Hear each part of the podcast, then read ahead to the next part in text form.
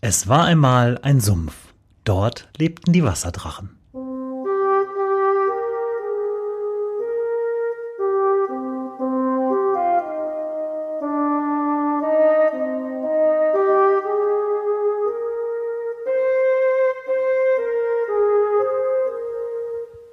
Wo die Wasserdrachen wohnen. Folge 33. Das Adam und Eva Für die heutige Folge der Wasserdrachen bin ich mal wieder im Ükern unterwegs und zwar am Adam und Eva Haus. Das Adam und Eva Haus ist äh, eines dieser schön erhaltenen Fachwerkhäuser hier unten und äh, beherbergt das Museum für Stadtgeschichte. Das leider, leider schließt und 2016 mit äh, an den Abtinghof umzieht. Aber dazu später mehr. Über das Haus wollte ich schon lange mal was machen, wenn es jetzt dann doch so schnell gehen muss, bis Ende des Monats ist hier noch geöffnet, dann muss es also jetzt sein.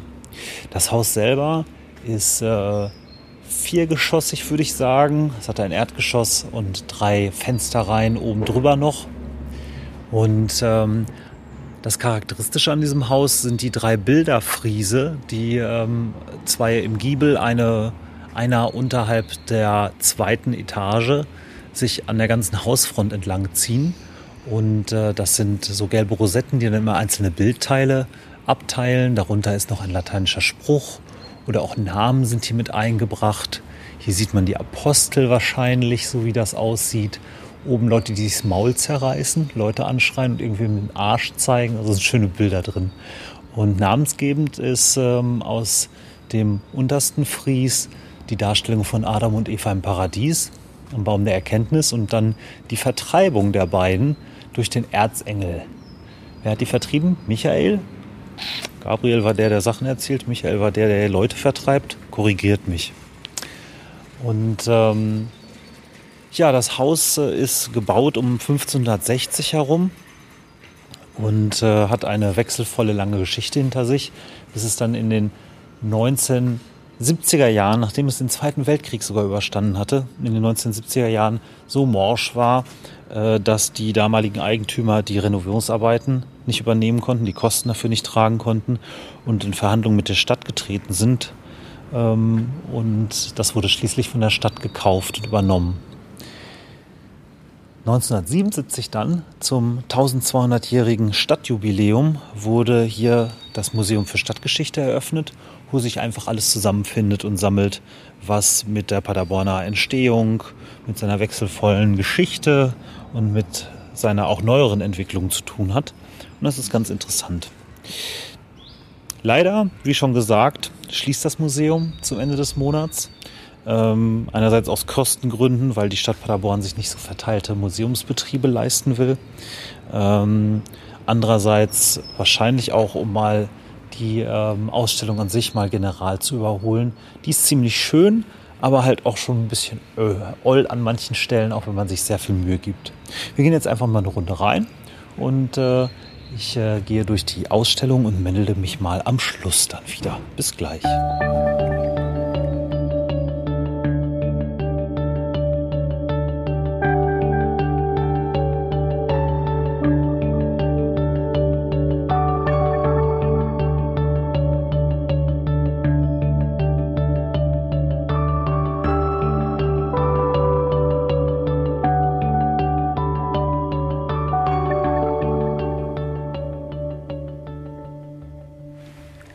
Mal ein bisschen durchs Museum durchgegangen und ähm, das ist halt ganz süß strukturiert, weil es halt auch so ein süßes Fachwerkhäuschen ist, äh, aber gut gelöst in einer Beziehung des Nachbarhauses.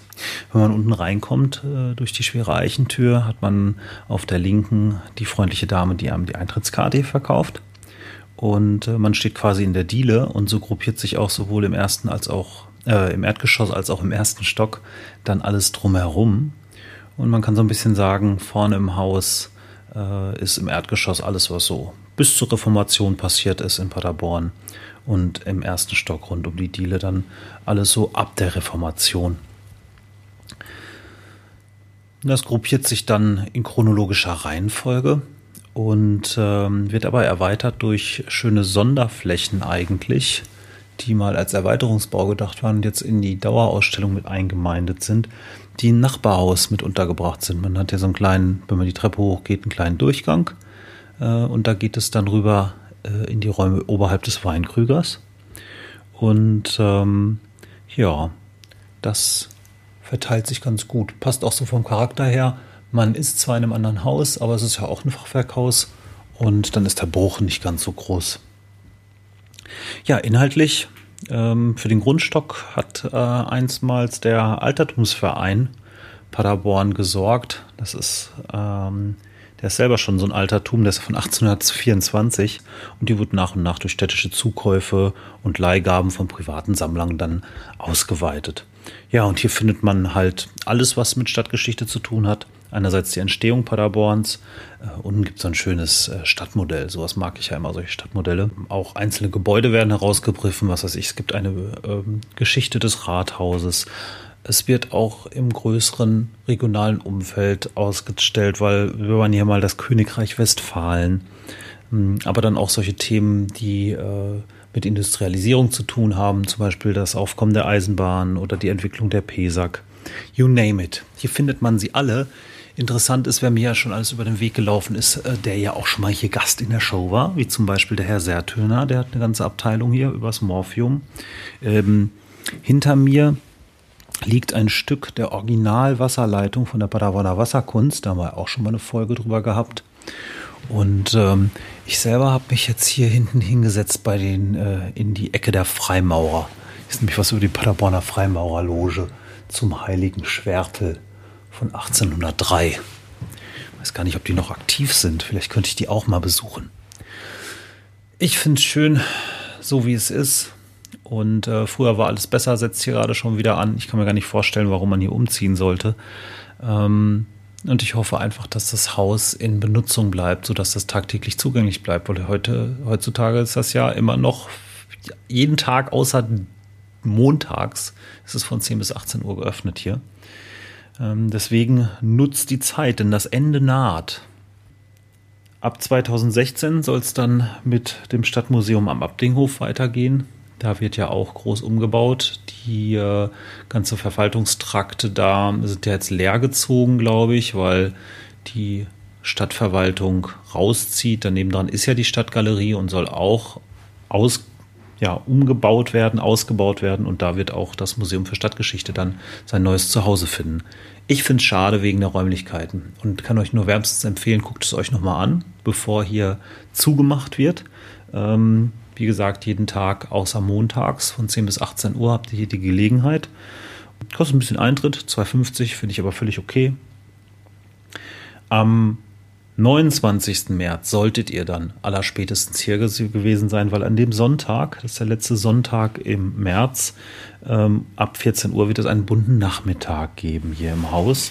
Dazu habe ich, das hat das ist mir nämlich zufällig im Heft aufgefallen, unserem Stadtmagazin, und im Heft steht, äh, erleben Sie Paderborner Schauspielerinnen, die in historischen Rollen der Stadtgeschichte schlüpfen, lauschen Sie dem Musikern Klanghold vom Ostseestrand der historische Musik aus dem 13. bis 17. Jahrhundert interpretiert. Er singt und lässt allerlei kuriose Musikinstrumente erklingen, wie Sackpfeife, Drehleier, Laute oder Fiddle.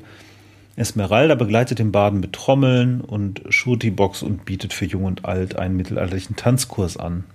Äh, Klein und Groß können zudem in der Schreibwerkstatt mit Feder und Gänsekiel mit Hand auf handgeschöpftem Papier eine historische Urkunde oder einen Brief anfertigen. Bei der beliebten Kunstsprechstunde des Museums besteht die Möglichkeit, Kunstgegenstände und unbekannte Schätze kostenlos von Dr. Oliver Gradel begutachten zu lassen. 11 bis 17 Uhr. Anmeldung erwünscht. Ja, ne, herzlich eingeladen. Der Eintritt ist frei. Last Show, quasi die Finissage des Stadtmuseums Paderborn. Schade, schade. Ich selber kann leider auch nicht da sein. Das ist nochmal doppelt ärgerlich. Deswegen liegt es mir schon am Herzen, heute diese Folge hier zu machen. Vor allem, und einen habe ich noch, hinter mir, quasi Rücken an Rücken von da, wo ich jetzt bei den Freimaurern sitze, da äh, gibt es was zum Thema Inselbad und Ottilienquelle. Da hatte ich auch schon mal eine Folge drüber, aber Bad Paderborn. Und ähm, irgendwo im Archiv, leider nicht in der Ausstellung, liegt auch ein Fundstück, das ich entdeckt habe. Ich habe nämlich ähm, auf dem ehemaligen Gelände de, des Inselbades äh, habe ich nämlich eine Scherbe entdeckt von einem Tellerrand, auf der äh, dick stand Inselbad Paderborn. Es gehörte quasi zum Restaurationsbetrieb und war da irgendwie in die Erde geraten. Das war sehr schön, das habe ich hier abgegeben. Stand auch in der Zeitung. Irgendwann mal. Muss mal rausfinden, wann. Zum Schluss wie immer die Bitte um Feedback. Äh, bewertet diesen Podcast auf iTunes oder irgendeiner anderen Plattform, die ihr frequentiert, wie zum Beispiel podcast.de. Ähm, ich freue mich immer riesig über Kommentare direkt unter den Folgen. Schreibt einfach rein auf die Website.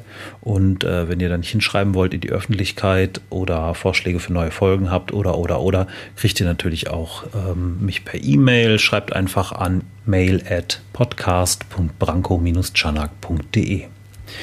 Ähm, bei mir gibt es jetzt eine kleine Osterpause. Die nächste Folge wird erst in der zweiten Aprilhälfte sein, aber bis dahin wünsche ich eine schöne Osterzeit und äh, hört doch nochmal in alte Folgen rein. Danke fürs Zuhören und bis demnächst.